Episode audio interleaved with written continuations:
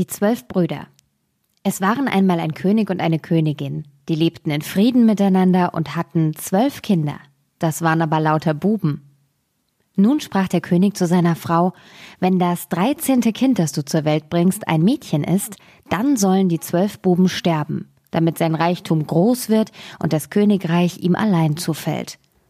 Er ließ auch zwölf Särge machen, die waren schon mit Hobelspänen gefüllt, und in jedem lag das Totenkisschen, und ließ sie in eine verschlossene Stube bringen, dann gab er der Königin den Schlüssel und gebot ihr, niemand etwas davon zu sagen. Die Mutter aber saß nun den ganzen Tag und trauerte, so dass der kleinste Sohn, der immer bei ihr war und den sie nach der Bibel Benjamin nannte, zu ihr sprach Liebe Mutter, warum bist du so traurig? Liebstes Kind, antwortete sie, ich darf's dir nicht sagen. Er ließ ihr aber keine Ruhe, bis sie ging und die Stube aufschloss und ihm die zwölf schon mit Hobelspänen gefüllten Särge zeigte. Darauf sprach sie Mein liebster Benjamin, diese Särge hat dein Vater für dich und deine elf Brüder machen lassen, denn wenn ich ein Mädchen zur Welt bringe, sollt ihr allesamt getötet und darin begraben werden.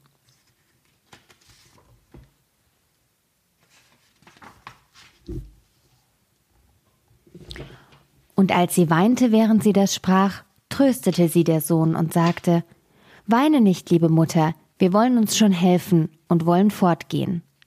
Sie aber sprach Geh mit deinen elf Brüdern hinaus in den Wald. Und einer setzte sich immer auf den höchsten Baum, der zu finden ist, und halte Wache und schaue nach dem Turm hier im Schloss. Gebär ich ein Söhnlein, dann werde ich eine weiße Fahne aufstecken, und dann dürft ihr wiederkommen. Gebär ich ein Töchterlein, dann werde ich eine rote Pfanne aufstecken. Dann werde ich eine rote, oh mein Gott. Gebär ich ein Töchterlein, dann werde ich eine rote Fahne aufstecken. Und dann flieht so schnell ihr könnt. Und der liebe Gott behüte euch. Jede Nacht will ich aufstehen und für euch beten. Im Winter, dass ihr euch in einem Feuer wärmen könnt. Im Sommer, dass ihr nicht in der Hitze schmachtet. Nachdem sie so ihre Söhne gesegnet hatte, gingen sie hinaus in den Wald. Einer nach dem anderen hielt Wache, saß auf der höchsten Eiche und schaute nach dem Turm. Als elf Tage herum waren und die Reihe an Benjamin kam, da sah er, wie eine Fahne aufgesteckt wurde. Es war aber nicht die weiße, sondern die rote Blutfahne, die verkündete, dass sie alle sterben sollten. Als die Brüder das hörten, wurden sie zornig und sprachen Sollten wir um eines Mädchens willen den Tod erleiden, wir schwören, dass wir uns rächen wollen. Wo wir ein Mädchen finden, soll sein rotes Blut fließen. Darauf gingen sie tiefer in den Wald hinein, und mittendrin, wo er am dunkelsten war, fanden sie ein kleines verwunschenes Häuschen, das leer stand. Da sprachen sie Hier wollen wir wohnen, und du, Benjamin, du bist der Jüngste und Schwächste, du sollst daheim bleiben und den Haushalt führen, wir anderen wollen ausgehen und Essen holen. Nun zogen sie in den Wald und schossen Hasen, wilde Rehe, Vögel und Täuberchen und was sonst zu essen war. Das brachten sie dem Benjamin, der musste es ihnen zubereiten, damit sie ihren Hunger stillen konnten. In dem Häuschen lebten sie zehn Jahre zusammen, und es wurde ihnen nicht langweilig. Das Töchterchen, das ihre Mutter die Königin geboren hatte, war nun herangewachsen war gut von Herzen und schön von Angesicht und hatte einen goldenen Stern auf der Stirn. Einmal, als große Wäsche war, saß darunter zwölf Mannshemden und fragte seine Mutter, Wem gehören diese zwölf Hemden? Für den Vater sind sie doch viel zu klein. Da antwortete sie mit schwerem Herzen, Liebes Kind, die gehören deinen zwölf Brüdern. Sprach das Mädchen, Wo sind meine zwölf Brüder? Ich habe nie, noch niemals von ihnen gehört. Sie antwortete, das weiß nur Gott, wo sie sind. Sie irren in der Welt umher. Da nahm sie das Mädchen und schloss ihm das Zimmer auf und zeigte ihm die zwölf Särge mit den Hobelspänen und den Totenkissen. Diese Särge, sprach sie, waren für deine Brüder bestimmt. Aber sie sind heimlich fortgegangen, ehe du geboren warst, und erzählte ihm, wie sich alles zugetragen hatte. Da sagte das Mädchen, Liebe Mutter, weine nicht, ich will gehen und meine Brüder suchen. Nun nahm es die zwölf Hemden und ging fort und direkt in den großen Wald hinein.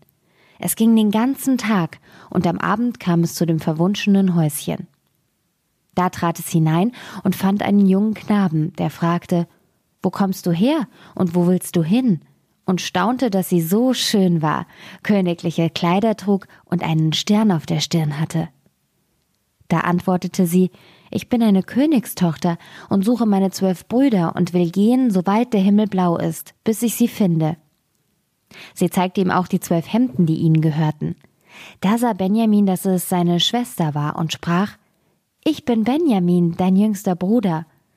Und sie, und sie fing an zu weinen vor Freude, und Benjamin auch, und sie küssten und herzten einander vor großer Liebe. Darauf sprach er, Liebe Schwester, es ist noch ein Vorbehalt da. Wir hatten verabredet, dass ein jedes Mädchen, das uns begegnete, sterben sollte, weil wir wegen eines Mädchens unser Königreich verlassen mussten. Da sagte sie, ich will gerne sterben, wenn ich damit meine zwölf Brüder erlösen kann. Nein, antwortete er, Du sollst nicht sterben. Setz dich unter dieses Fass, bis die elf Brüder kommen, dann will ich schon einig mit ihnen werden. Das tat sie, und als es Nacht war, kamen die anderen von der Jagd, und die Mahlzeit war bereit. Und als sie am Tisch saßen und aßen, fragten sie, Was gibt's Neues? Sprach Benjamin, Wisst ihr nichts? Nein, antworteten sie. Sprach er weiter, Ihr seid im Wald gewesen, und ich bin daheim geblieben und weiß doch mehr als ihr. Dann erzählt's uns, riefen sie. Antwortete er, versprecht ihr mir auch, dass das erste Mädchen, das uns begegnet, nicht getötet wird? Ja, riefen sie alle, das soll Gnade haben, erzähl uns nur. Da sprach er, unsere Schwester ist da, und hob das Fass hoch, und die Königstochter kam hervor, in ihren königlichen Kleidern mit dem goldenen Stern auf der Stirn, und war so schön, zart und fein. Da freuten sich alle, fielen ihr um den Hals und küssten sie und hatten sie von Herzen lieb. Nun blieb sie bei Benjamin zu Hause und half ihm bei der Arbeit. Die Elf zogen in den Wald, fingen Wild, Rehe, Vögel und Täuberchen, damit sie zu essen hatten. Und die Schwester und Benjamin sorgten dafür, dass es zubereitet wurde. Sie suchte das Holz zum Kochen und die Kräuter zum Gemüse und stellte die Töpfe ans Feuer, so dass die Mahlzeit immer fertig war, wenn die Elf kamen. Sie hielten auch sonst Ordnung im Häuschen und deckte die Bettlein hübsch weiß und rein, und die Brüder waren immer zufrieden und lebten in großer Einigkeit mit ihr. Einmal hatten die beiden daheim ein schönes Essen zubereitet, und als sie nun alle beisammen waren, setzten sie sich, aßen und tranken und waren voller Freude. Es war aber ein kleines Gärtchen an dem verwunschenen Häuschen. Darin standen zwölf Lilienblumen, die man auch Studenten nennt. Nun wollte sie ihren Brüdern ein Vergnügen machen, brach die zwölf Blumen ab und wollte jedem aus Essen eine schenken. Als sie aber die Blumen abgebrochen hatte, waren die, waren die zwölf Brüder in demselben Augenblick in zwölf Raben verwandelt und flogen über den Wald hinfort, und das Haus mit dem Garten war auch verschwunden. Da war nun das arme Mädchen, allein in dem wilden Wald, und als es sich umsah, da stand eine alte Frau neben ihm, die sprach mein Kind, was hast du angestellt? Warum hast du die zwölf weißen Blumen nicht stehen lassen? Das waren deine Brüder, die sind nun für immer in Raben verwandelt. Das Mädchen sprach weinend Gibt's denn kein Mittel, sie zu erlösen? Nein, sagte die Alte, es gibt keins auf der ganzen Welt, außer einem. Das ist aber so schwer, dass du sie damit nicht befreien wirst denn du musst sieben Jahre stumm sein, darfst nicht sprechen und nicht lachen, und sprichst du ein einziges Wort, und es fehlt nur eine Stunde an dem sieben Jahr, dann ist alles umsonst, und deine Brüder werden von dem einen Wort getötet. Da sprach das Mädchen in seinem Herzen, ich weiß ganz sicher, dass ich meine Brüder erlöse, und ging und suchte einen hohen Baum, setzte sich darauf und spann, und sprach nicht und lachte nicht. Nun trug sich's zu, dass ein König in den Wald jagte. Der hatte einen großen Windhund, der lief zu dem Baum, wo das Mädchen drauf saß, sprang herum, heulte und bellte hinauf. Da kam der König herbei und sah die schöne Königstochter mit dem goldenen Stern auf der Stirn und war so entzückt von ihrer Schönheit, dass er ihr zurief, ob sie seine Gemahlin werden wollte. Sie gab keine Antwort, nickte aber ein wenig mit dem Kopf. Da stieg er selbst auf den Baum, trug sie herab, setzte sie auf sein Pferd und führte sie heim. Da wurde die Hochzeit mit großer Pracht und Freude gefeiert. Aber die Braut sprach nicht und lachte nicht. Als sie ein paar Jahre glücklich miteinander gelebt hatten, fing die Mutter des Königs, die eine böse Frau war, an, die junge Königin zu verleumden und sprach zum König, es ist ein gewöhnliches Bettelmädchen, das du dir mitgebracht hast. Wer weiß, was für gottlose Streiche sie heimlich treibt. Wenn sie auch stumm ist und nicht sprechen kann, so könnte sie doch einmal lachen. Aber wer nicht lacht, der hat ein böses Gewissen. Der König wollte zuerst nicht daran glauben, aber die Alte trieb es so lange und beschuldigte sie so vieler böser Dinge, dass der König sie schließlich überreden ließ und sie zum Tode verurteilte. Nun wurde im Hof ein großes Feuer angezündet, darin sollte sie verbrannt werden. Und der König stand oben am Fenster und sah mit weinenden Augen zu, weil er sie noch immer so lieb hatte.